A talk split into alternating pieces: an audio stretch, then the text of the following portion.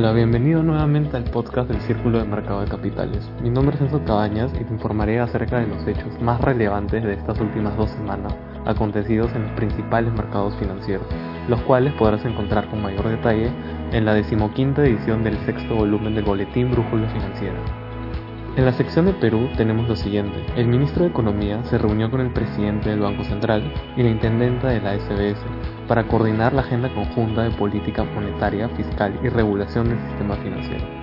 Por otra parte, el jueves 12, el Banco Central elevó la tasa de interés de referencia, esto como medida al aumento de la inflación por encima del rango meta. Asimismo, el primer ministro señaló que se entregará un nuevo bono que llegaría a los 700 soles por familia. Dicho bono empezará a entregarse desde el 8 de septiembre.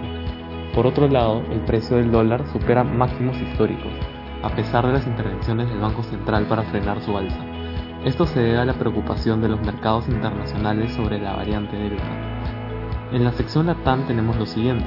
Las expectativas de los mercados latinoamericanos se incrementan conforme se va acercando la tan esperada reunión de banqueros globales de Jackson Hole.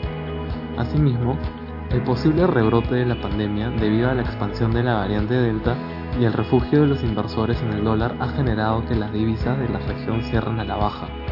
Por otro lado, Camila Alimentos realizó operaciones de compras estratégicas en la región, Agroindustrias Dayahoo en Ecuador y Santa Malia en Brasil. Estas últimas pertenecían al gigante peruano Alicorp durante los últimos ocho años. Finalmente, Bolsonaro anunció el inicio de las negociaciones con Argentina para poder importar el gas de vaca muerta con el objetivo de disminuir los precios del gas en Brasil.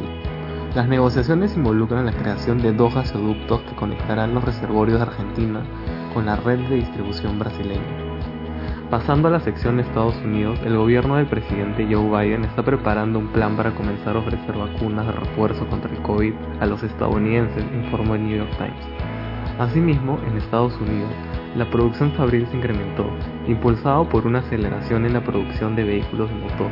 Esto se debe a que los fabricantes de autos redujeron o cancelaron los cierres anuales de reacondicionamiento para solucionar una escasez global de semiconductores. Por otro lado, Estados Unidos tiene planeado imponer el mayor incremento en la historia en su programa de ayuda alimentaria después de revisar los estándares de nutrición. Finalmente, las existencias de crudo y destilados en Estados Unidos cayeron en la última semana, informó la Gubernamental Administración de Información de Energía. Por otro lado, en la sección Europa destaca la visita de la canciller alemana Putin en Rusia. Abordaron la situación de Afganistán y Libia, así como las relaciones bilaterales ruso-alemanas. Además, las acciones europeas han tenido una mayor pérdida debido a la caída de los precios de las materias primas, lo que produjo que las acciones de mineras bajaran. Asimismo, el Banco Central Europeo elevó su objetivo de inflación para evitar que se afiancen las desviaciones negativas. Y para finalizar con esta sección, las exportaciones de bienes del Reino Unido han superado los niveles previos al Brexit. Pasando a la sección Asia, Jinping, el presidente de China, planea redistribuir la riqueza para atender la desigualdad.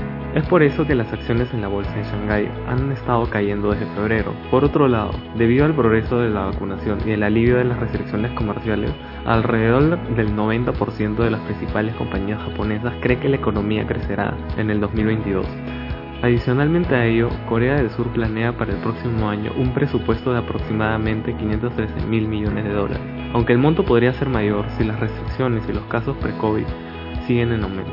Y por último, a pesar de que la producción industrial y las ventas minoristas de China crecieron en julio, los analistas de Nomura consideran que la recuperación económica aún podría desacelerarse debido al aumento de las restricciones comerciales por COVID-19. Mientras en la sección commodities, el petróleo volvió a caer hasta el nivel más bajo desde mayo, cuando la Fed señaló que iba a empezar a reducir sus compras de activos en unos meses. Además, las grandes mineras de oro que cotizan en Estados Unidos han perdido el 20% de su valor de mercado este año, ya que el fortalecimiento del dólar y el aumento de la rentabilidad de los bonos desde los mínimos del 2020 han hecho caer el precio del metal dorado. Finalmente, ExxonMobil declaró que sus inversiones en los yacimientos petrolíferos de Brasil le han estado ayudando a reducir las emisiones de la producción de petróleo y gas. En esta oportunidad, en la sección de cultura financiera, se hablará de los instrumentos que el Banco Central utiliza para regular la liquidez del sistema financiero. Esta regulación es dinámica, porque se realiza dependiendo de las condiciones del sistema financiero del día. Es por ello que a diario se subastan diferentes instrumentos con el objetivo de que la tasa de interés interbancaria se ubique a un nivel cercano al de referencia. Los instrumentos que más se subastan a diario son los certificados de depósito, los certificados de depósito reajustable, de tasa variable, depósitos a plazo y repos. Aquí acabamos por hoy. Espero que la información de las secciones les haya sido interesante y provechosa. Muchas gracias por sintonizarnos. Que tengan una buena semana. Hasta la próxima.